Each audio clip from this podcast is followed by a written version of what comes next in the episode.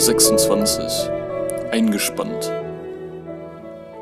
Ich hatte es mir mit einer warmen Decke auf der Couch gemütlich gemacht und mein Handy tutete erwartungsvoll. Im Begriff, mich jeden Augenblick mit Elias und Konrad zu verbinden, zwei Freunden aus der Heimat, mit denen sich alle sechs bis acht Wochen mal ein Videogespräch ergab. Gerade heute passte mir das hervorragend, denn ich war nun schon den dritten Tag krank. Wenngleich ich sehr selten krank war, schien am vergangenen Samstag das Maß voll gewesen zu sein, als ich mit Juri durch die Taiga gekreuzt war. Die hohe körperliche Belastung in Kombination mit den herbstlichen Temperaturen und nicht wirklich angepasster Kleidung hatte mir am Tag nach unserer Tour ein böses Erwachen beschert. Nun ist Kranksein ja nicht per se schlecht. Insgeheim genoss ich das lange Schlafen und hemmungslose Gefaulenze sogar, die Tatsache einfach nichts zu tun, ohne ein schlechtes Gewissen. Ich hatte die letzten zwei Tage auf dem Sofa gelegen, Serien geschaut oder gedöst, während von draußen der Regen an die Scheiben klatschte und ich Chips und Teigtaschen in mich hineingeschoben hatte. Es knackte und rauschte, dann war die Verbindung stabil, zeigte mir die verwaschenen, ruckelnden Gesichter meiner beiden Freunde. Sie hielten ein Bier in der Hand, das machte ich öfter Telefonbier trinken, nannte ich das. Sich auf ein Bier im Internet verabreden, eine Praxis, die die Corona-Krise erst so richtig salonfähig gemacht hatte. Ich meinerseits trank heiße Milch, in die ich Zucker, Butter und Wodka gerührt hatte, ein althergebrachtes Hausmittel, sowohl von deutschen wie russischen Großmüttern, für seine Wirksamkeit hochgehalten.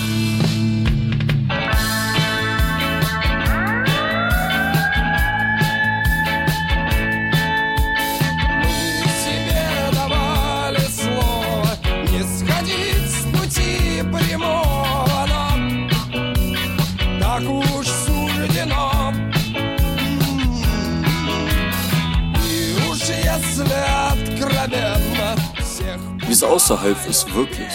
Am nächsten Tag, einem Mittwoch, fühlte ich mich fit genug, wieder zur Uni zu gehen.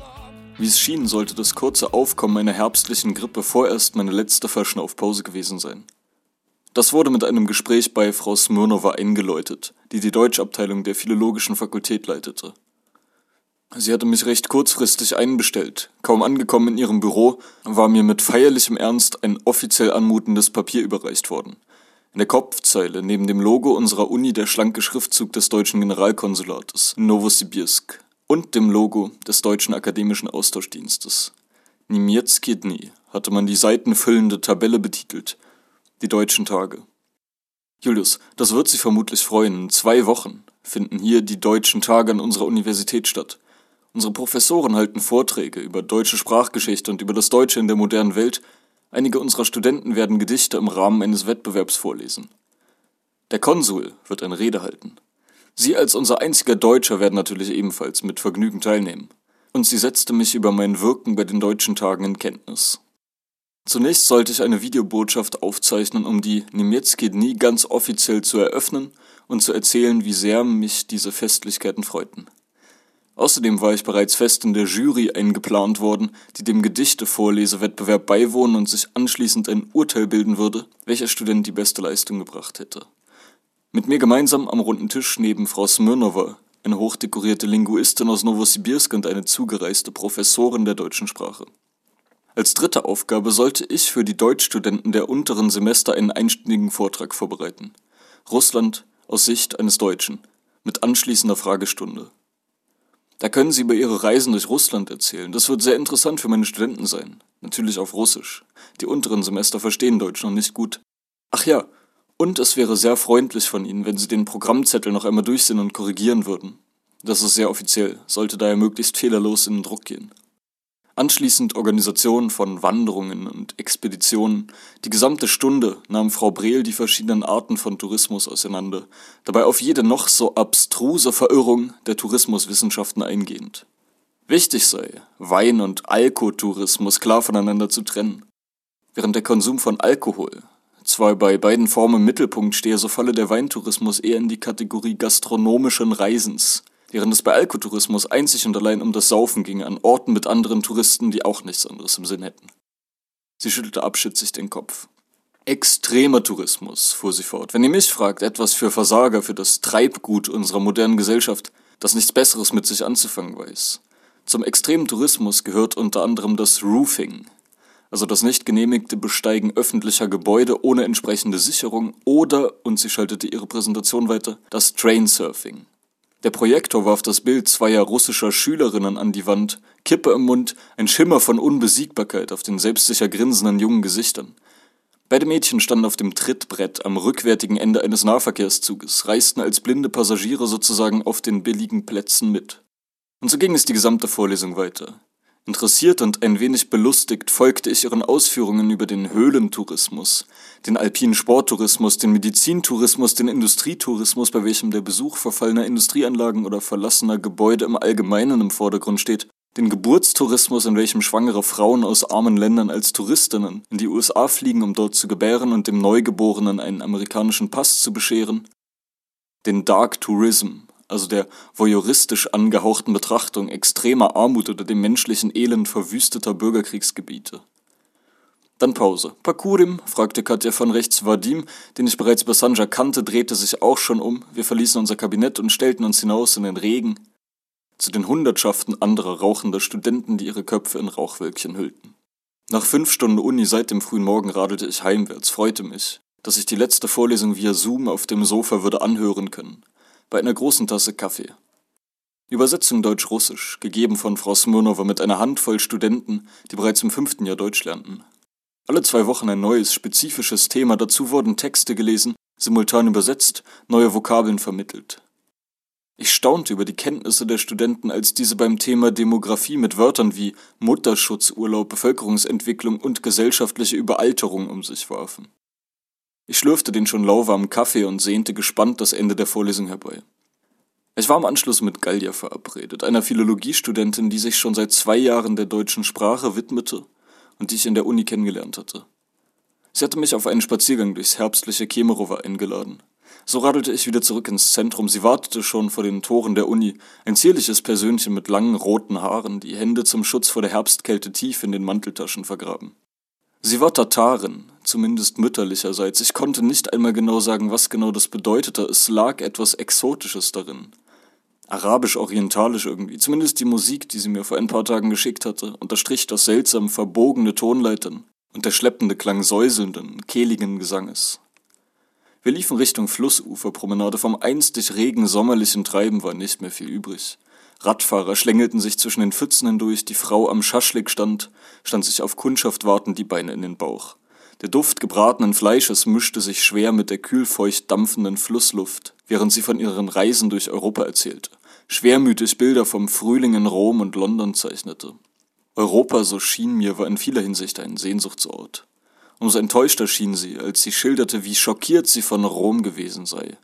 Dieser geschichtsträchtigen Stadt, die sie sich vor ihrer Reise in buntesten Farben ausgemalt hatte und die ihre Erwartungen mit Müllbergen, Abgasgestank und engen Altstadtgassen aus bröckligem Putz, durch die sich unzählige vornehmlich chinesische und japanische Touristen zwängten, zunichte gemacht hatte. Sie erzählte von ihrem Umzug. Vor zwei Monaten sei sie Gott sei's gedankt endlich ins Zentrum gezogen. Davor hatte sie ein Zimmer im Savotsky Rayon bewohnt, so ähnlich wie meins auf dem Boulevard der Bauarbeiter, hatte mit Kakerlaken gekämpft und mit stets ungutem Gefühl die Treppen in die siebte Etage erstiegen, die von Schnapsleichen gesäumt wurden und von fetten alten Männern mit entblößtem Oberkörper, die Winston rauchend im Treppenhaus kauerten. Sie holte ihren Schlüsselbund aus der Tasche, präsentierte mir ihren Wohnungsschlüssel, den sie zwischen lackierten Zeige und Mittelfinger gesteckt hielt. Auf dem Weg von der Bushaltestelle zu ihrem Block sei sie an mehreren Lombards vorbeigekommen, schäbigen Pfandleihhäusern, die es in Kemerovo an jeder Ecke gab. Dort lungerten immer die Zigeuner herum, schimpfte sie, überfallen die Leute und ziehen ihnen die Handys ab. Nur um sie direkt im Lombard in Bares zu verwandeln. Aber nicht mit mir, den hätte ich meinen Schlüssel in den Hals gerammt, wenn sie das versucht hätten. Es begann zu regnen. Ein versprengter Straßenmusikant mit beinahe leerem Gabenkörbchen packte entnervt die Gitarre weg und gab sein Geklimper auf. Wir umrundeten beinahe die gesamte Innenstadt, sprangen von einem Thema zum nächsten. Als es dämmerte, kehrten wir zur Uni zurück und ich radelte nach Hause. Drei verpasste Anrufe von Sanja. Ich rief ihn zurück, was es denn so dringend gäbe. Ob er mir eine Frage stellen dürfe. Was ich davon hielte, ein paar Wochen mit ihm zusammenzuwohnen. In meiner Wohnung auf dem Boulevard. Er könne nämlich nicht, wie anfangs zugesichert, zum neuen Semester aus Kasachstan nach Russland zurückkommen. Man vergab im Moment keine Studentenvisa. Die einzige Möglichkeit, nach Russland zu fahren, war, sich von einem Arzt bescheinigen zu lassen, dass man körperlich erschlafft war, eine Kur brauchte, Erholung und Regeneration. Mit diesem Kururlaubsvisum kann er nach Kemerovo reisen und seine Aufenthaltserlaubnis vor Ort in ein Studentenvisum umschreiben lassen. Ins Wohnheim würde man ihn zunächst nicht lassen, daher braucht er eine Bleibe. Komm schon, rief er lachend, das wird sicher lustig. Daran habe ich keine Zweifel, sagte ich ihm und dass ich ein wenig darüber nachdenken wolle.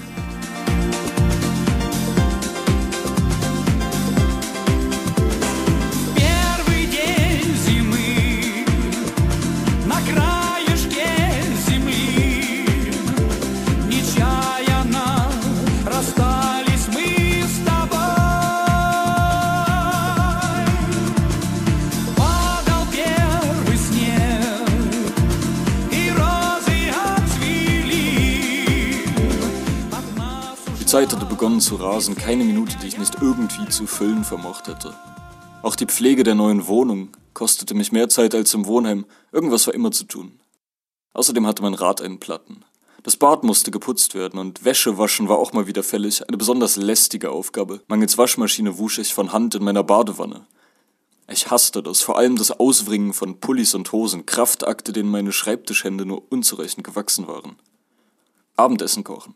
Großeinkauf im Lenter, dem größten Supermarkt der Stadt, der rund um die Uhr geöffnet hat, ein Konsumtempel wahrhaft amerikanischer Dimensionen.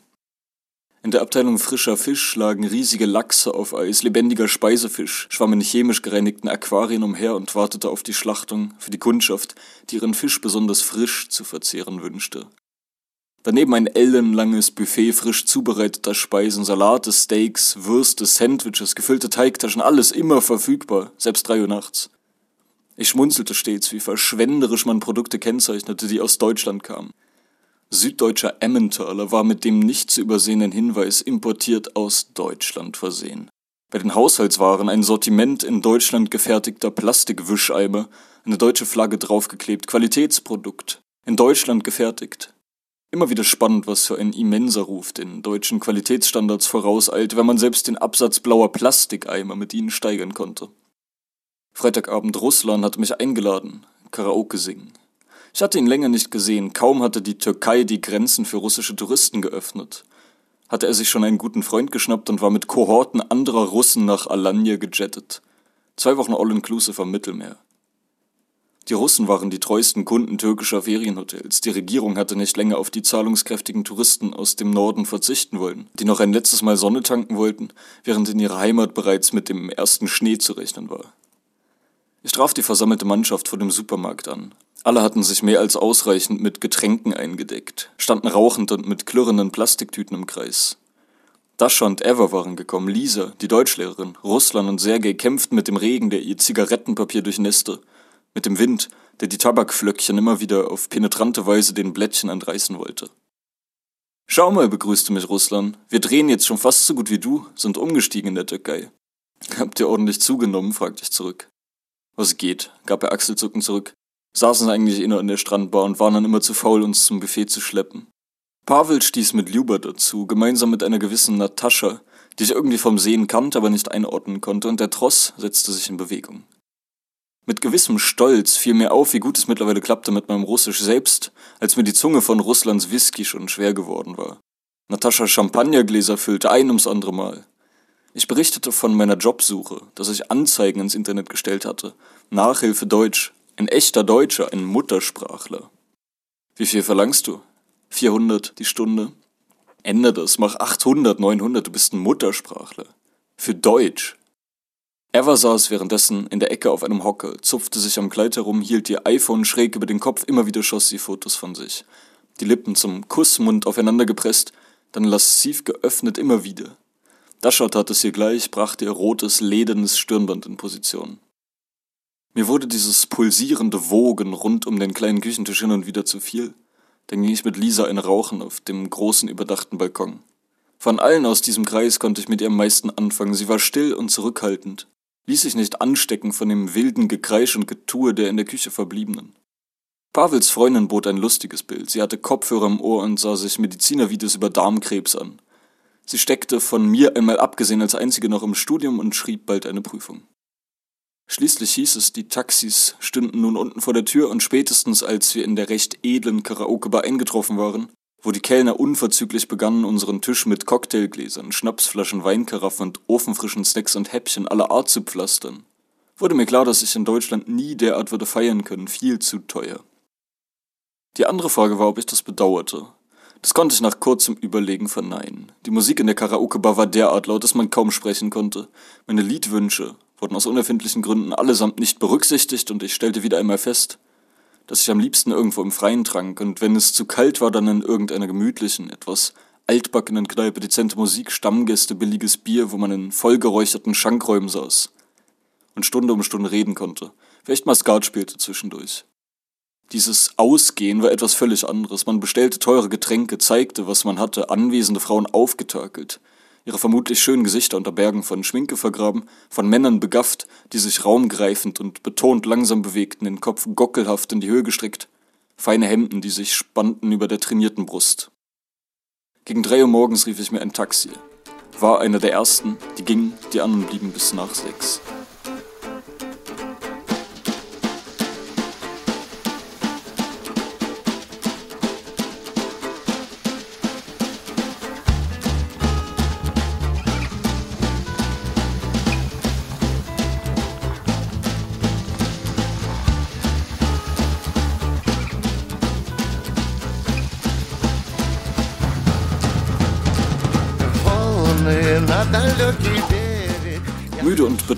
Ich schlussendlich war, hatte ich völlig vergessen, mir einen Wecker zu stellen. Dabei war ich um halb elf mit Ilja verabredet. Wir wollten raus in die Tiger fahren und Pilze sammeln. Doch glücklicherweise wachte ich von alleine auf. Wenn auch viel zu spät, schlüpfte rasch in meine zerschlissene Garnitur von Wander- und Radfahrklamotten und radelte die zehn Kilometer bis zum Busbahnhof, obwohl es in Strömen regnete. Wie immer wirkte das wahre Wunder gegen den Kater. Ilja war noch nicht da. Ich holte mir einen Becher Kaffee und wartete. Um elf Uhr fuhr unser Bus nach Assinovka, dieses kleine Dorf am Rande der Tiger, das ich mittlerweile gefühlt im Wochentakt besuchte. Die Busfahrt war atemberaubend. Das gesamte Umland strahlte in den satten roten und goldenen Farben des Herbstes. Wir liefen zu Fuß durch das Dorf, winkten vorbeifahrenden Autos, um uns in die Tiger mitnehmen zu lassen. Das klappte recht schnell. Ein altes Ehepaar kam neben uns zum Stehen.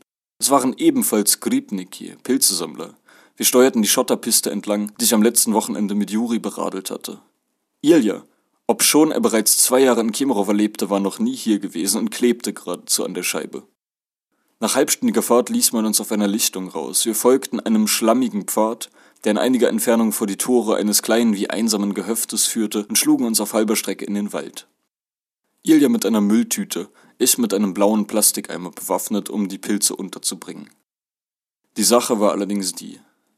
Wir beide hatten keinen blassen Schimmer vom Pilze sammeln, also hatten wir entschieden, erst einmal jeden einzelnen Pilz mitzunehmen, den wir fanden, und hinterher zu sortieren. Eine Praktik übrigens, die in Deutschland verboten wäre. Doch die Größe der hiesigen Wälder war so verschwenderisch, dass derartige Gesetze selbstverständlich nicht existierten. Die Menge der Pilze, die wir fanden, sprengte all unsere Erwartungen. Sie wuchsen überall. Teils kamen sie einzeln vor, teils in Verbänden, dann waren ihre Myzelen unterirdisch verbunden, dann wuchsen Dutzende gleichartiger Pilze am selben Fleck. Noch nie hatten wir uns so eingehend mit diesen seltsamen Gewächsen befasst, waren selber erstaunt, wie unsinnig viele Arten es gab.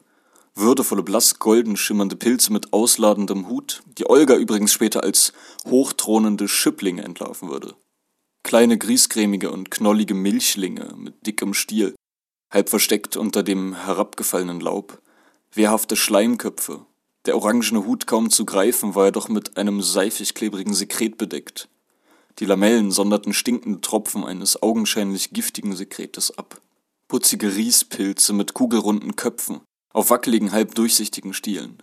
Ein riesiger violetter Pilz, durch dessen Hut seltsame weiße Linien und Einsprengsel verliefen.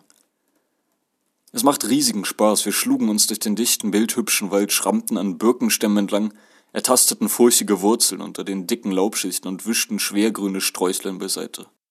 Die Vögel kündigten unser Erscheinen und Spechte bearbeiteten die weiße Birkenrinde irgendwo hoch über uns. Zufällig stießen wir auf ein Häuschen mitten im Wald, das einem Märchen hätte entstammen können. Der gesamte Innenraum fand sich unter der Erde gebaut. Nur das mit Zweigen und Reisig abgedeckte Dach ragte aus der Erde hervor. Zwischen dem Laub konnten wir ein rostiges Ofenrohr ausmachen. Wir rasteten. Ilja goss heißen Kaffee aus einer Thermosflasche in Plastikbecher. Wir aßen Butterbrote und in Tomatensauce eingelegte Sprotten. Nach zwei weiteren ertragreichen Sammelstunden ließen wir es gut sein, kehrten zur Straße zurück und trampten ein paar Kilometer weiter dort, wo die Tiger dichter und bunter war als so nah an der großen Lichtung. Wir folgten einem Trampelpfad hinein in den Wald und ich bemerkte nach einer Weile, dass wir so ein bisschen auf den Weg achten müssten. Ilja winkte ab. Ich habe sogar Handyempfang, meinte er, und GPS gibt's ja auch noch. Ja, gut.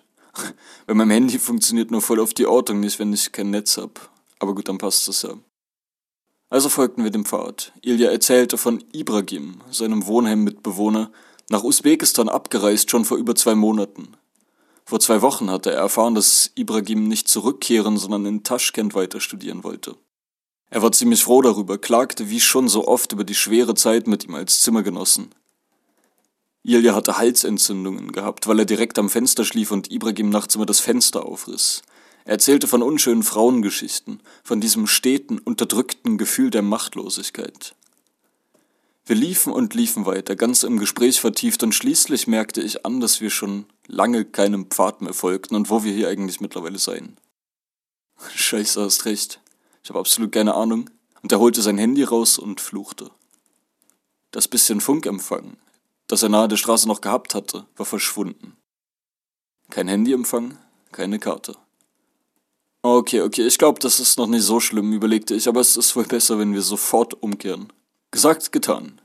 Wir vollführten eine halbe Drehung um die eigene Achse, den Rückweg antretend. Doch schnell wurde uns klar, dass wir keinen blassen Schimmer hatten, wo wir eigentlich genau hergekommen waren. Als wir nach einigen Minuten vor einer Talsenke standen, die wir noch nie gesehen hatten, wussten wir, dass wir uns verlaufen hatten. Meinst du, wir kamen? Psst, unterbrach ich ihn und deutete in eine Richtung, aus der ich Autogeräusche zu hören glaubte.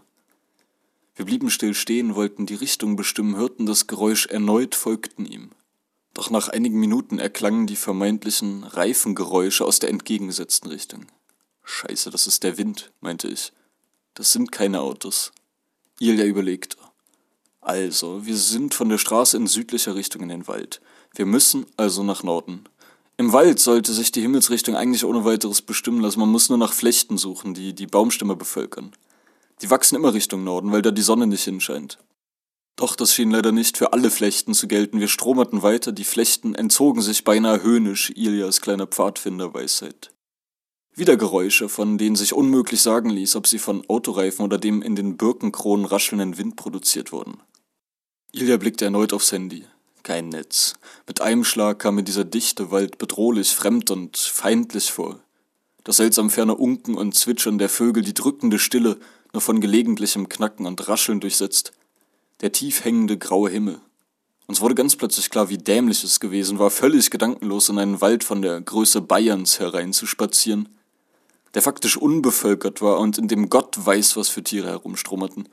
Wenn man die Himmelsrichtung nicht kannte und sich erstmal so richtig verfranst hatte, lagen die Chancen denkbar schlecht zufällig, auf einen Weg oder ein Dorf zu stoßen.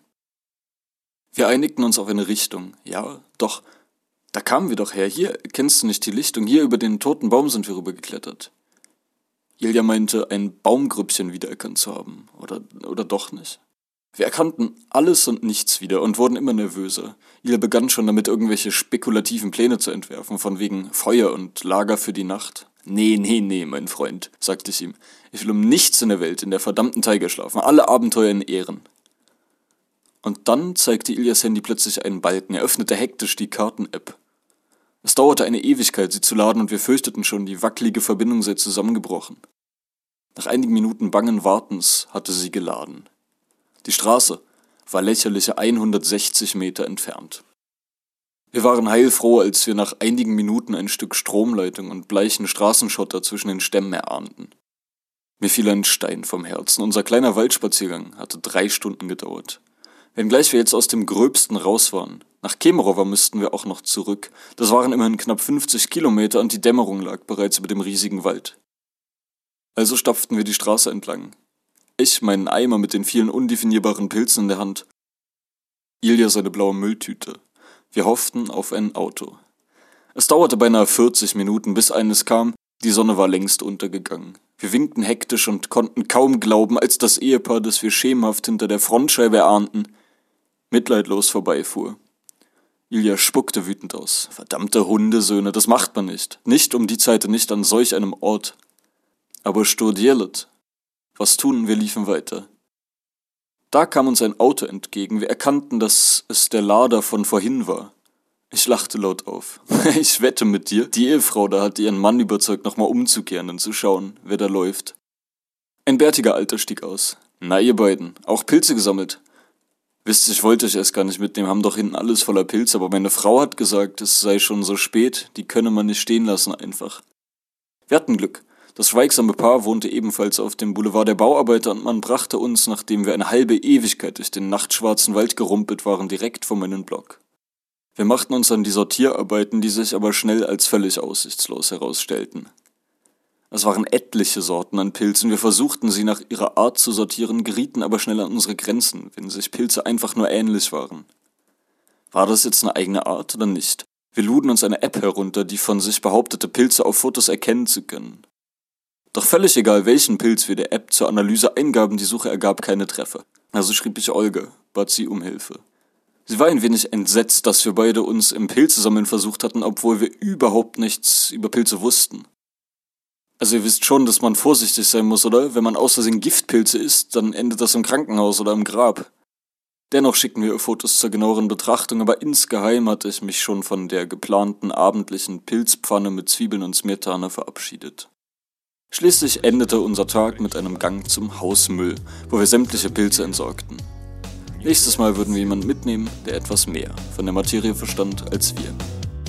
Владимирский Централ, ветер северный, этапом из Твери, но немерено лежит на сердце тяжкий груз. Владимирский Централ, ветер северный, когда я банковал, жизнь разменена, но не очко обычно губит а к одиннадцати туз.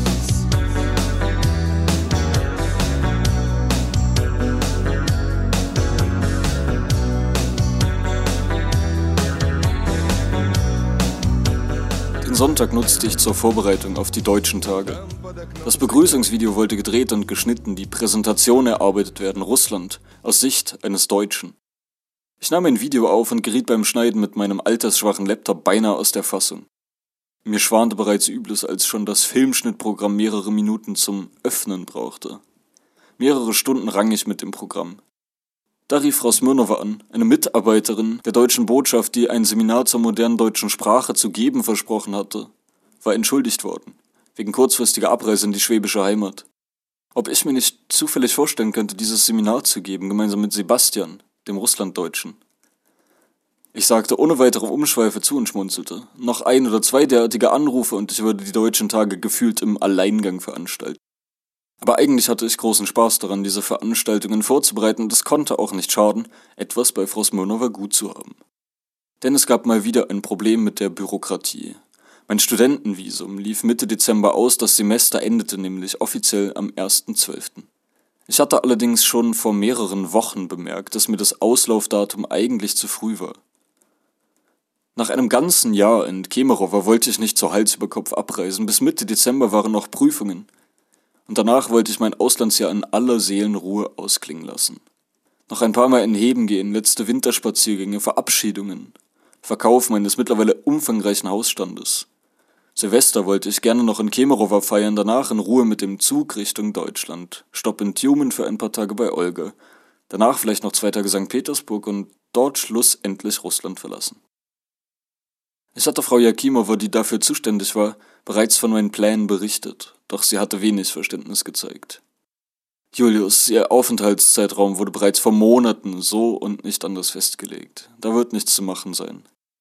Mittelfristig wollte ich diese Aussage als letztes Wort nicht gelten lassen, und wenn ich bei Frau Smirnova etwas gut hatte, würde sie sich ja nochmal auf die gute Frau Jakimova einwirken, der der Ärger über meine spontane Reise nach Tjumen im Juli immer noch tief in den Knochen zu stecken schien.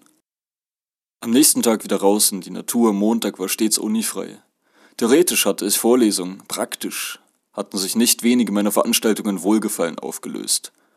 Sozial- und Werbepsychologie gab eine ominöse Frau namens Budnitskaya, die schlichtweg unauffindbar war. Frau Smirnova hat ihr hinterher geforscht, Irgendwann eine alte Telefonnummer ausgegraben, die nicht mehr vergeben war. In der Verwaltung der Fakultät hatte man auch nur mit den Achseln gezuckt. Und abgesehen davon gingen bereits Gerüchte um, einige Studenten hätten sich mit Corona angesteckt und dass man die Uni bald wieder dicht machen würde. Also nochmal durch den prächtigen sibirischen Herbststromen. Ich hatte mittlerweile klein beigegeben, akzeptiert, dass sich für derart ausgedehnte Wanderungen die wenigsten begeistern ließen. Hatte mich mittlerweile daran gewöhnt, derartige Ausflüge allein zu unternehmen, die Gedanken schweifen zu lassen, mein Leben in allen Facetten zu zerdenken, mit mir selber Russisch zu üben. Während ich dem endlosen Pfad westlich des Toms folgte, kleine Dörfchen, Schotterpisten, im Wind zitternde Stromkabel, verwaiste Häuser, nur noch die alten, die geblieben waren, die resigniert hatten angesichts der bitteren Tatsache, dass die Zeit der Dörfer endgültig vorbei war dass es die jungen Leute in die Städte zog, dass die spärliche Restbevölkerung allesamt uralte Nachkriegskinder, einer nach dem anderen verstarben, possierliche Holzhäuschen zurückließen. Zu verkaufen steht außen dran Plakate, die Kinder und Enkel aus der Stadt dort angebracht haben, weil sie den Nachlass verwalten.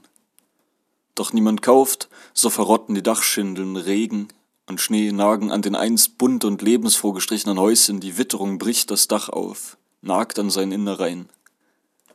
Am Ausgang des Dorfes der Friedhof, ein besinnlicher und tief trauriger Ort, würdevoll unter den beschützend ausgebreiteten rot-goldenen Kronen der Birken. Ich beschaue die Gräber, Friedhöfe sind hier anders als daheim, jedes Grab ist umzäunt, die marmornen Grabsteine zieren skizzenhafte Porträts der Verstorbenen. Im kleinen umfriedeten Geviert ein Bänkchen und Tischchen für die Verwandten, die kommen, um am Grab des Nächsten zu trauern, zu gedenken, zu ruhen. Ich rechne mit einiger Beklommenheit an den Jahreszahlen herum. Viel zu früh. Die Leute sterben so früh. Vor allem die Männer. Andrei Fjodorowitsch, 51. Nikolai Utkin, 55. Wassili Demidov, 39. Die frischen Gräber mit Blumengedecken versehen, gefallenes Herbstlaub weggeräumt, gepflegt, die älteren Gräber zusehends in Vergessenheit geraten. Natalia Valkova, vor 13 Jahren gestorben, die Inschrift schon verwittert, Unkraut überzieht die letzte Ruhestätte das Leben geht weiter, so ist es nun mal. Nach einigen Kilometern stehe ich vor einem kleinen Fluss, der auf keiner Karte verzeichnet gewesen war. Nicht breiter als acht Meter, was also tun, eine Brücke gibt es nirgends, also entkleide ich mich und stopfe die Klamotten in meinen Rucksack, halte ihn hoch über den Kopf, warte hindurch. Eiskalt ist es, die Beine sofort taub, ich zucke zusammen, als mein Bauch vom Fluss umspült wird. Ich musste wohl annehmen, dass diese immer wieder auftretenden Schwierigkeiten auf meinen Wanderungen nicht gerade dazu beitrugen, Dritte zum Mitkommen zu bewegen.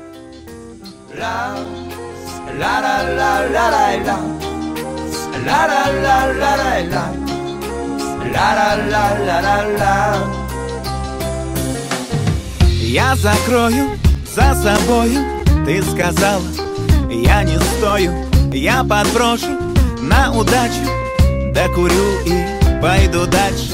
Не дождетесь. Wieder mal war ich in die Uni geradelt. Die Vorlesung fand nicht statt, fiel aus, war verlegt worden, wer wusste das schon.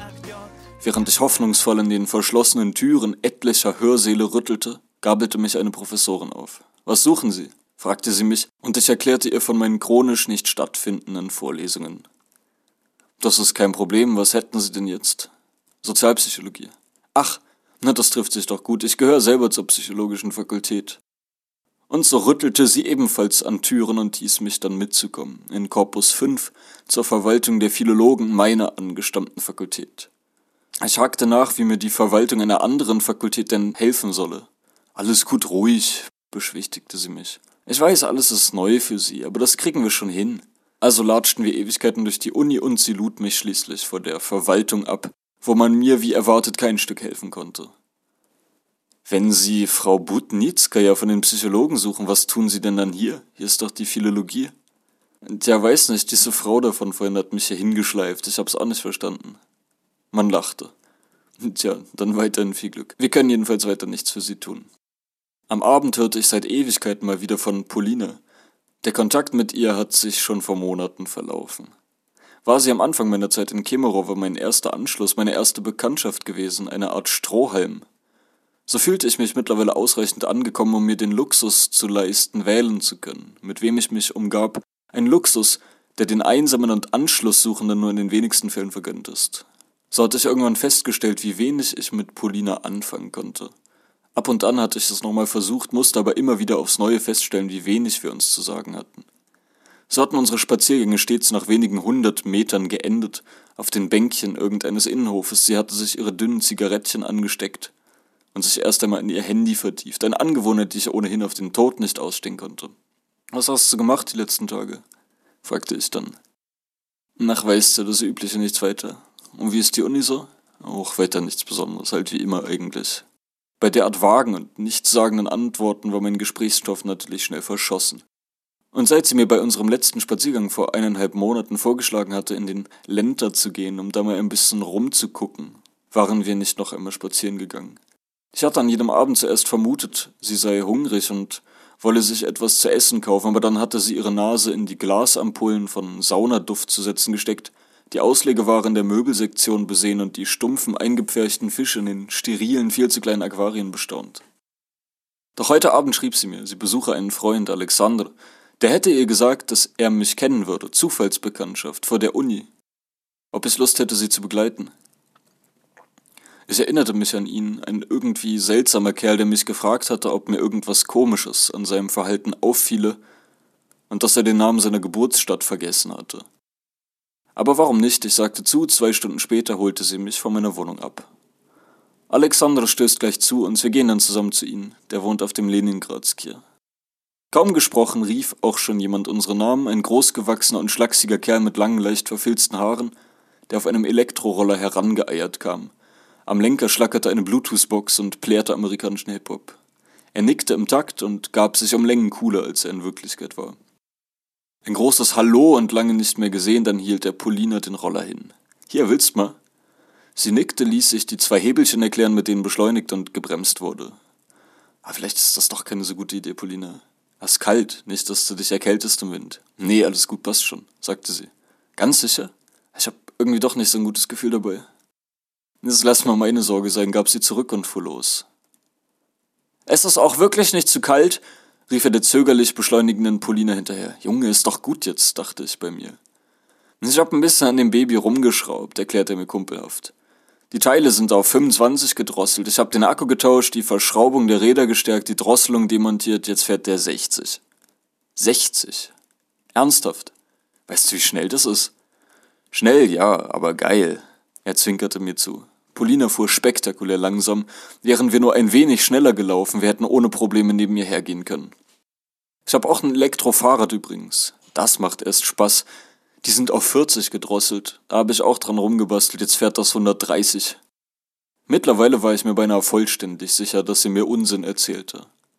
Warum hast du denn keinen stärkeren Motor verbaut, dass er noch schneller fährt? Ich meine, 130, da ist doch jedes Motorrad schneller gab ich zurück und nach einer Weile kamen wir bei seinem Block an. Vier-Zimmer-Wohnung im siebten Stock. Der Aufzug war winzig. Polina und ich fuhren als erstes. Alexander kam wenig später nach, schien sich wie ein junger Gott zu fühlen, als er seinen Hip-Hop im Aufzug pumpte. Polina und ich standen im Treppenhaus, die Türen des kleinen Liftes schwangen auf, er nickte im Takt mit Tupac.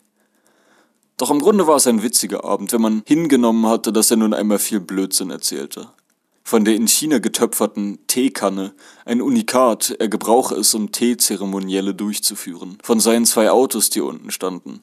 Andererseits war er kein schlechter Gastgeber, er machte Salat in der Küche, schob Nuggets in den Ofen und bereitete Häppchen, während Polina und ich im Wohnzimmer herumfaulenzten und Durak spielten. Wir schauten einen Film immer, wenn wir unterbrachen, um ein Rauchen zu gehen, sagte er, das sei nun seine allerletzte Zigarette, danach würde er endgültig aufhören. Beim vierten Mal konnte sich sogar Polina nur noch zu einem müden Schmunzeln aufraffen.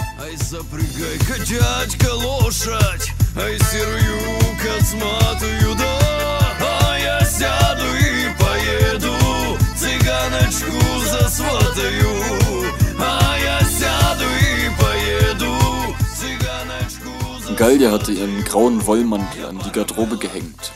Jetzt saß sie mir gegenüber, die Finger um die wärmende Kaffeetasse geschlungen. So kalt mittlerweile. Die Wettervorhersage prognostizierte den ersten Schneefall im Laufe der nächsten Tage. Wie bereits in der vergangenen Woche waren wir stundenlang durch die Stadt gelaufen, bis uns die Kälte ins Warme getrieben hatte. Übersetzerin, so sagte sie, das sei ihr Traum. Die meisten ihrer Kommilitonen würden Lehrer werden. Sicherer Beruf natürlich, aber alles so vorgezeichnet. Und auf der anderen Seite, so überlegte sie, ist es ein fürchterlich anstrengender Beruf. Sie schüttelte heftig den Kopf. Ich glaub ehrlich, ich könnte das nicht. Schon allein, weil ich mich an meine eigene Schulzeit erinnere und wie ich damals drauf war. Ein richtiger Chuliganka bin ich gewesen. Im Traum nicht würde ich Schüler wie mich unterrichten wollen. Ich lachte und musste eifrig beipflichten. Die Sache ist ja die. So ist es mehr oder weniger bei allen Schülern. Pubertierendes Verhalten, Unruhe stiften, rebellieren und aufbegehren. Jeder tut es. Mal mehr, mal weniger. Aber die meisten fangen sich gern zu normalem Verhalten zurück. Schön für dich, aber der Lehrer hat nichts davon. Denn Jahr für Jahr kommt eine neue Fuhre dieser nervigen Querulanten und es hat kein Ende. Es geht immer weiter. Ich war nie wirklich schlimm, halt das übliche. Gut, einmal habe ich eine Tür kaputt getreten, aber ein lieber Freund von mir hat das dankbarerweise auf seine Kappe genommen. Sie grinste. Aber es ist nun mal ein ständiges Kräftemessen. Lehrer gegen Schüler, gezogene Grenzen überschreiten, ausprobieren, ob man durchkommt damit und wenn ja, wie weit man noch gehen kann. Ich schmunzelte, ja, das ist wirklich so. Ich war ja vier Jahre auf dem Internat, man könnte Bücher damit füllen, wie erfinderisch man mit Streichen und Blödeleien gewesen ist. Der Spielraum, den ein Internat da bietet, ist ja noch mal um einiges größer als an einer normalen Schule. Das ging von eher harmlosen Kindereien bis hin zu ernsthaft despektierlichem Verhalten den Lehrern gegenüber, sie zum Beispiel beim Vornamen zu nennen oder sich blöde Spitznamen auszudenken. Frau Schlegel zum Beispiel, unsere Französischlehrerin, immer Madame Schlegel zu nennen. Na, kommt man durch oder kommt man nicht durch? Ich bin sicher, dass ihr bei euch nicht mit unserer Klasse mithalten konntet. Das war zeitweise ein richtiges Tollhaus, sagte sie. Es gab so ein halbes Dutzend Zigeuner. Die waren wirklich absolute Holzköpfe, strohdoof. Die blieben immer wieder sitzen und aus unerfindlichen Gründen machten deren Eltern das mit. Weißt du, wir waren also 13, 14 und dann dieser Trupp aus Zigeunern, alle schon über 20. So oft waren die sitzen geblieben. Ein ganzes Jahr lang waren die mit uns in der Klasse und haben Mist gemacht. Immer die Jungs aus unserer Klasse verhauen und ihnen das Geld abgenommen, um sich davon Kippen und Fusel zu kaufen. Tja, ein Jahr lang waren sie mit uns in der Klasse. Dann blieben sie wieder sitzen und terrorisierten den nächsten Jahrgang. Ich lachte und versuchte mir dieses Klassenkonstrukt vorzustellen. Sie grinste fröhlich, schlug vor, weiterzugehen. Ich drehte mir ein, sie war ganz begeistert und wollte auch probieren, bekam es natürlich nicht hin, so drehte ich ihr Kippchen zu und gab ihr Feuer. Lass uns mal auf Deutsch reden. Interessiert mich, wie viel du schon sprichst, sagte ich. Sie versuchte es, aber es hielt nicht lange vor, wie das eben meistens war, wenn man nicht an die Sprache gewöhnt war, und ich erkannte mein Ich aus dem diesjährigen Februar wieder, frisch an der Uni angekommen. Ich hörte sofort, dass sie im Grunde sehr gut sprach, aber eben noch nicht aus dem Vollen schöpfen konnte. Immer wieder unterbrach sie sich, dachte ausgiebig nach zwischen den Wörtern oder fragte mich mit ein paar Takten Russisch, was nochmal das und das Wort hieß. Бо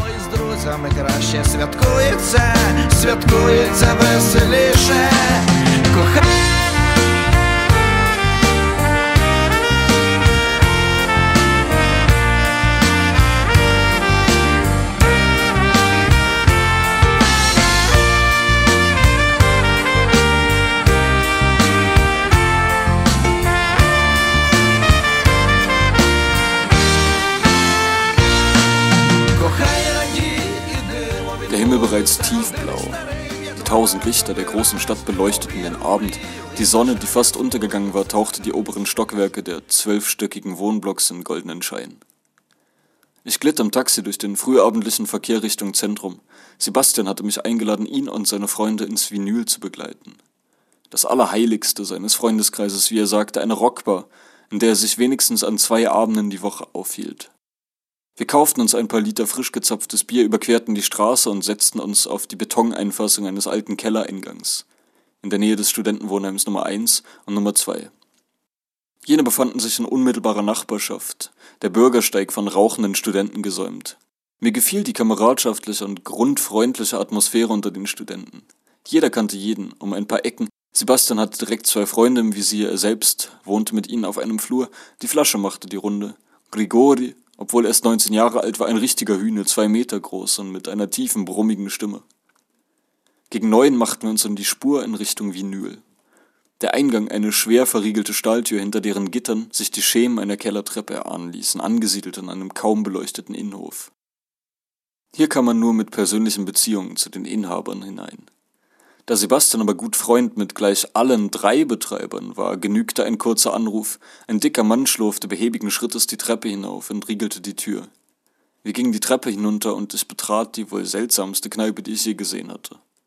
Die Wände aus blankem, bröckeligem Backstein, schummrige Funzeln an den Decken, in die Ecken Einkaufswagen geschoben, die allen möglichen Grimskrams enthielten, vor allem Theaterrequisiten, die aus den Beständen längst abgesetzter Opernstücke herausgekauft worden waren. Durch ein winziges Rechteck betraten wir den Gastraum, ein paar Tische und niedrige Holzbänkchen. Alles erst einmal nicht weiter ungewöhnlich, abgesehen von der beinahe gruftartig schummrigen Beleuchtung.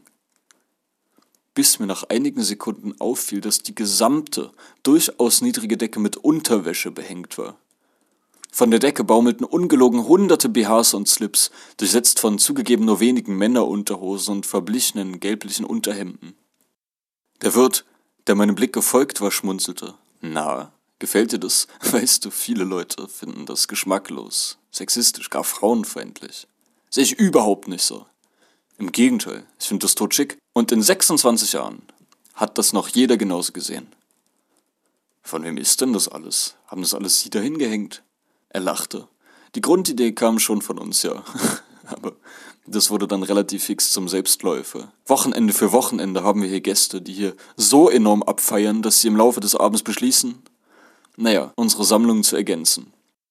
Grigori, Sebastians Kumpel, der ebenfalls zum ersten Mal hier war, schien, genau wie ich, auch noch nicht entschieden zu haben, was er von der Dekoration zu halten haben sollte. Und da kamen Sebastians Freunde, eine überaus bunte Truppe. Ein paar Gesichter erkannte ich wieder, unter anderem Aline, in deren Wohnung wir nach dem Karaoke-Singen gesessen hatten. Der zweite Inhaber war an diesem Abend als Gast gekommen, nicht als Wirt, ein stämmiger Mitsechziger mit Bürstenhaarschnitt und ergrautem Bart, der sich aus einer großen PET-Flasche Rotwein eingoss. Gemeinsam mit Sebastians Freunden kam der dritte Inhaber, er war noch jünger, so um die 40, unheimlich dick, ein T-Shirt wie ein Zelt, ein kugelrunder, feister und knallroter Kopf schien direkt ohne Hals auf dem Rumpf zu sitzen. Hinterher eine junge Russin, ebenfalls mit Sebastian bekannt, ihren wahren Namen erfuhr ich nicht, denn sie stellte sich als Lola vor. Sie habe einen Hang zur französischen Sprache, das sei ihre große Leidenschaft. Ein gutes Dutzend Leute bevölkerte nun den Gastraum. Man hatte sich an drei Tischen unter der baumelnden Unterwäsche verteilt. Sebastian mit seiner beinahe hyperaktiven Art unterhielt sich auf eine Weise, zu der ich niemals imstande gewesen wäre, mit mehreren Leuten parallel. Ich machte mich auf die Suche nach etwas ruhigerer Gesellschaft, setzte mich zum alten Wirt, der Rotwein trank, und zu Lola. Man reichte mir eine weiße Porzellantasse mit abgebrochenem Henkel. Der Wirt goss mir Wein ein, ein süßer, roter, selbstgemacht. Seit er in Rente sei, probiere er sich regelmäßig als Winzer. Wein gedeihe in Sibirien natürlich nicht, aber er bezöge die Trauben günstig von alten geschäftlichen Bekanntschaften. Lola trug einen weiten, weißen Ganzkörperanzug. Gelbes Flatterband war darauf gedruckt. Fire Brigade, do not cross. Ein winziger Fernseher in der Ecke zeigte das Petersburger Staatsorchester. Man bot Arien von Skriabin dar durchmischt mit den Orchesterkompositionen aus seinen jungen Jahren. Eine ungewöhnliche Beschallung für eine Kneipe, doch ich fand sie sehr angenehm. Sie selber spiele Cello, berichtete Lola, während sie ihre dunkelgrün lackierten Nägel mit minutiöser Sorgfalt rundete und feilte. Aber an Skriabin habe sie sich nie rangewagt, es seien enorm anspruchsvolle Stücke. Was wäre die Welt ohne russische Musik? sagte der Wirt verträumt, goss mir eine weitere Tasse Rotwein ein. Es war schon allertiefste Nacht, als sich die Runde langsam auflöste. Zwei Mädchen machten sich auf den Weg, der fette dritte Wirt umarmte sie mühelos mit den riesigen Armen, hob sie hoch und lachte grollend. Wenig später ging auch Lola, verabschiedete sich vom Wirt, Küsschen links, Küsschen rechts, mach's gut, hauchte sie. Und wenig später rief auch ich mir mein Taxi nach Hause. Der Fahrer rief mich nach ein paar Minuten an, ich lief die Kellertreppe hoch und entstieg dieser seltsamen Traumwelt. Да поможет тяжелый недуг превозмочь. Тополиный топух не сменяю на злато. Пусть на сердце легла непонятная грусть. Выпьем чарку вина за Россию, ребята, за далекую нашу усталую Русь. Не смогу я забыть. Ich kann einfach nicht genug bekommen. Es ist Samstagmorgen und ich staune selber über meinen eisernen Willen, als ich um kurz nach halb fünf in der Frühe aus meinem Stockbett steige. Fix duschen, Brote schmieren, Rucksack packen, dann suchen meine Taxi-Apps bereits nach einem Fahrer, der bereit ist, mich an einem noch sehr jungen Wochenendtag raus in die Taiga zu fahren, 90 Kilometer nach Norden. ins Dorf Talowka, nahe der nach dem sie vollständig umschließenden Wald benannten Stadt Taiga. Ich komme mir reichlich bonzig vor, solche weiten Strecken einfach mit dem Taxi zu fahren, aber die Busse fahren zu spät für die Route, die ich mir vorgenommen habe. Doch der Rubel ist in diesen Tagen auf ein Rekordtief gefallen. Nicht mal zu den akuten Zeiten der Krimkrise war der Kurs so tief im Keller. 94 Rubel sind im Moment 1 Euro. Als ich nach Kemerovo kam, waren es 64 zu 1. Doch im Moment kommt vieles zusammen. Eine zweite Corona-Welle, die Angst vor Wirtschaftssanktionen im Zuge des Anschlags auf Nawalny und ein nicht wirklich üppiger Ölpreis haben viele Investoren veranlasst, ihre Rubel abzustoßen und in sichere Euros oder Dollars umzutauschen. Doch nur weil ich Euro auf dem Konto habe und keine Rubel, fühle ich mich deswegen nicht weniger bonzig. Doch der freundliche Fahrer, der aus einer Thermoskanne seinen Koffeinnachschub sicherstellt, kann mich beruhigen. Das sei schon seine dritte Überlandtour heute Nacht, gerade am Wochenende, sei das völlig normal.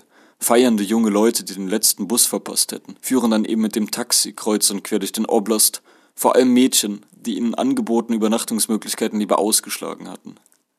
Rund zwölf Euro musste ich löhnen für die eineinhalbstündige Fahrt. Halb sieben Uhr morgens stand ich an einer gottverlassenen Landstraße mitten durch den Herbstwald. Links führte ein verschlammter Feldweg etwa 36 Kilometer nach Westen, bis in die Nähe von Jaschkino. Von dort aus wollte ich mit dem letzten Bus zurück nach Kemerovo. Der Weg hatte auf den Satellitenbildern überaus idyllisch gewirkt, durch Wälder, weite Lichtungen, hügelige Steppen. Also stiefelte ich los, hauchte kleine Atemwölkchen in die Morgenluft. Nachdem ich ein langes Waldstück junger Birken durchwandert hatte, machte der Wald einer weiten hügeligen Steppenlandschaft Platz.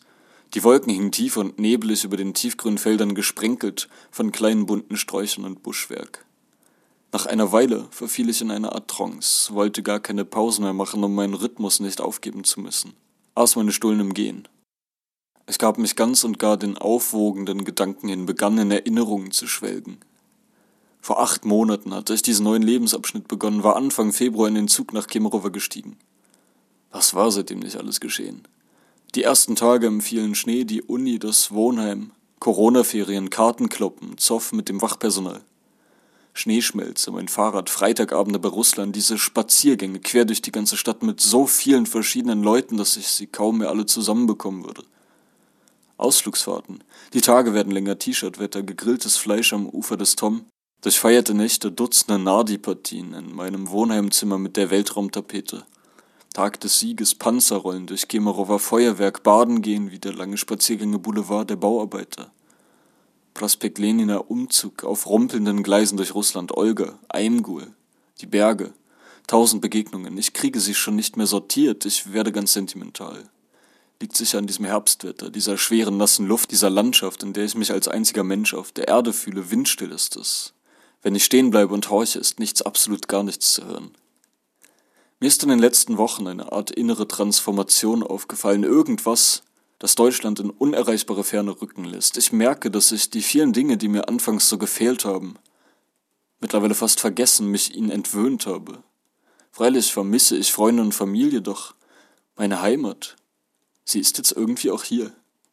Natürlich denke ich nicht immer so, aber immer öfter, sehr oft sogar im Vergleich zum Anfang, wo ich mich als Gast fühlte, als Besucher auf Zeit. Aber im Grunde bin ich ja genau das. Und spielt das überhaupt eine Rolle? Ich weiß doch selber nicht.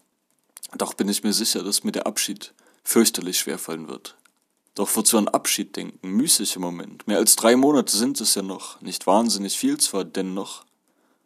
Schade, dass niemand mitkommen wollte. Solche Augenblicke sollte man mit anderen Menschen teilen. Wirklich jammerschade. Dabei lohnt es sich doch.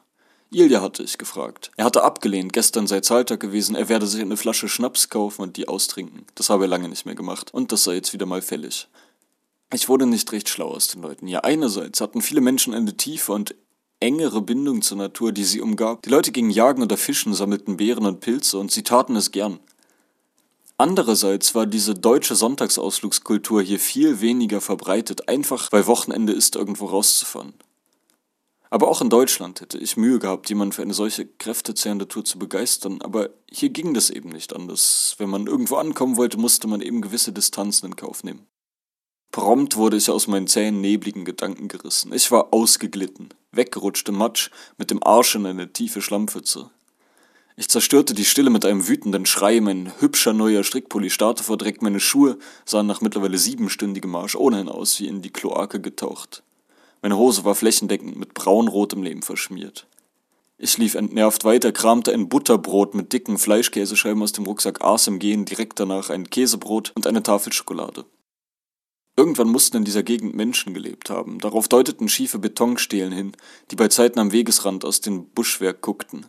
Irgendwann mussten in dieser Gegend Menschen gelebt haben. Darauf deuteten schiefe Betonstelen hin, die bei Zeiten am Wegesrand aus dem Buschwerk guckten, mit Eisenmanschetten umwickelt, die früher vermutlich einen hölzernen Strommasten in die Höhe gehalten hatten. Doch seit Stunden hatte ich nichts gesehen, was auf eine irgendwie geartete Besiedlung hingedeutet hätte. Der schmierige Dreck war getrocknet auf und ab wieder eine Heide durchquert und hinein ins nächste Birkenwäldchen. Zehn Stunden lief ich bereits, und der Karte hatte ich entnommen, dass ich bald die Landstraße erreicht hatte, die von Kemerovo nach Jaschkino führte. Meine Gedanken waren veräppt, ich war müde, wollte mich ausruhen. Als das Netz zurückkehrte, prüfte ich, wann der letzte Bus aus Jaschkino fuhr. Oha, schon eine Stunde, Viertel nach fünf, das dürfte knapp werden. Nach einigen Minuten war ich an der Straße, ein Auto kam, ich winkte und es hielt direkt an. Was bist denn so dreckig, Junge? fragte der Fahrer. war wandern. Der Regen hat die Straßen weggespült. Wo mussten hin? Jaschkino. Da fährt bald mein Bus nach Kemerovo. Ach, schau an, da kommen wir grad her. Jetzt werden Oma und Opa besucht, sagte er in Richtung seines kleinen Sohnes auf der Rückbank. Und der gute Mann fuhr mich direkt zum Busbahnhof. Wir hielten auf dem kleinen Schotterplatz, wo ich vor etwa sechs Wochen in glühender Hitze mit dem Fahrrad angekommen war, auf dem Weg nach Tomsk. Ich kaufte mir das Ticket, hatte immer noch mehr als eine halbe Stunde Zeit und gönnte mir ein Bier. Mir waren die Blicke unangenehm, die mir Vorübergehende zuwarfen, mein Gesöff trug gewiss seinen Teil dazu bei, in Kombination mit meinen völlig verdreckten Schuhen und der staubigen Hose. Mir dämmerte, dass ich da noch irgendwas machen musste, bevor ich in einen öffentlichen Bus stieg, riss große Blätter aus den Sträuchern, die den Busbahnhofsvorplatz von einer aufgegebenen Zementfabrik trennten und putzte die Schuhe so gut es eben ging. Der Bus kam. Ich reihte mich in die Schlange der Wartenden. Im Laden hatte ich mich mit Pizza belegten Broten und Würstchen im Teigmantel eingedeckt und freute mich urisch auf die zweistündige Heimfahrt. Ich würde den Kopf an die Scheibe lehnen, Musik hören, essen und dösen, herrlich. Ich bestieg den Bus, im Eingang schräg hinter dem Fahrer die Busschaffnerin. Ihr Blick glitt über meine Hose. Was ist denn mit dir, spinnst du? fuhr sie mich an, während sie sich ihre Brille in strenger Geste den Nasenrücken hochschob. es tut mir leid, mir ist das sehr unangenehm. Ich war wandern und wurde von den schlechten Straßenverhältnissen überrascht. Sie reichte mir das Ticket zurück. Komm morgen wieder, so fährst du hier sicher nicht mit. Ich stöhnte innerlich. Es tut mir ganz ehrlich leid, aber das ist der letzte Bus. Ich wohne in Kemerovo. Ich muss da irgendwie noch hin heute. Sie wurde lauter. Bist du schwer vom Begriff? Komm, morgen wieder, habe ich gesagt. Das ist ein öffentlicher Überlandbus. Wer soll denn die Sitze hinterher putzen? Hm? Sehen Sie doch, der Dreck ist längst getrocknet. Ich werde nichts dreckig machen. Sehen Sie, hier ist mein Rucksack. Der ist sauber geblieben. Ich werde mich auf den Rucksack setzen, um die Sitzpolster nicht zu verschmutzen. Ich merkte, wie ich selber kurz davor wurde, lauter zu werden. Scher dich aus meinem Bus und komm morgen mit ordentlichen Klamotten wieder. So fährst du hier nicht mit Punkt. Meine Güte, mischte sich ein älterer Herr ein, der schon im Bus saß. Jetzt lassen Sie doch gefälligst den jungen Mann hier rein, so schlimm ist es auch wieder nicht. Die Schaffnerin begann rumzubrüllen. So schlimm ist das nicht. So schlimm ist das nicht. Seht ihn euch doch an, schaut doch nur her. Und sowas will hier mit dem Bus fahren. Hören Sie, was soll ich denn machen? Glauben Sie, ich laufe freiwillig so rum? Ich wohne hier halt nicht und muss zurück nach Kemerovo. Ich verspreche Ihnen hoch und heilig, mich auf meinen Rucksack zu setzen. Was soll ich denn noch sagen? Hast du den Schuss nicht gehört? Verpiss dich aus dem Bus. Wir wollen auch noch rein, rief einer der Wartenden draußen in der Kälte, schon seit geraumer Zeit ausharrend. Lassen Sie den jetzt rein, Sie machen sich doch lächerlich, rief man im Bus. Raus jetzt, raus mit ihm, rief es von außen hinein. Gut, gut, dann halt nicht, rief ich und verließ wütend den Bus.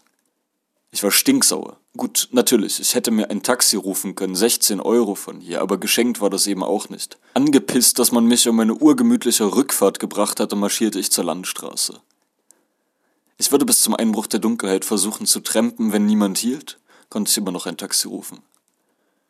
Nach einem halbstündigen Marsch war ich zurück an der Straße, doch es kamen lächerlich wenige Autos. Insgeheim ahnte ich schon, dass es nichts brachte. So wie ich aussah, würden die Leute eh nur maximal ungern halten.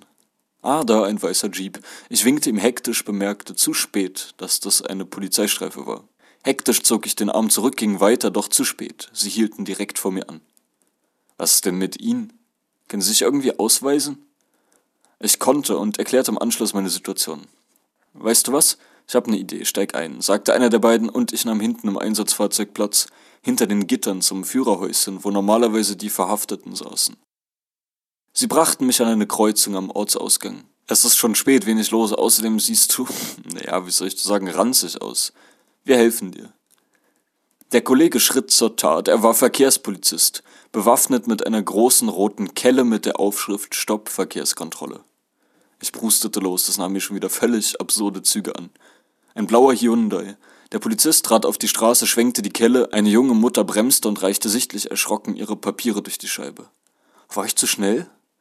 Sie sind ganz vorbildlich gefahren, junge Dame, ich habe Sie nicht deswegen angehalten.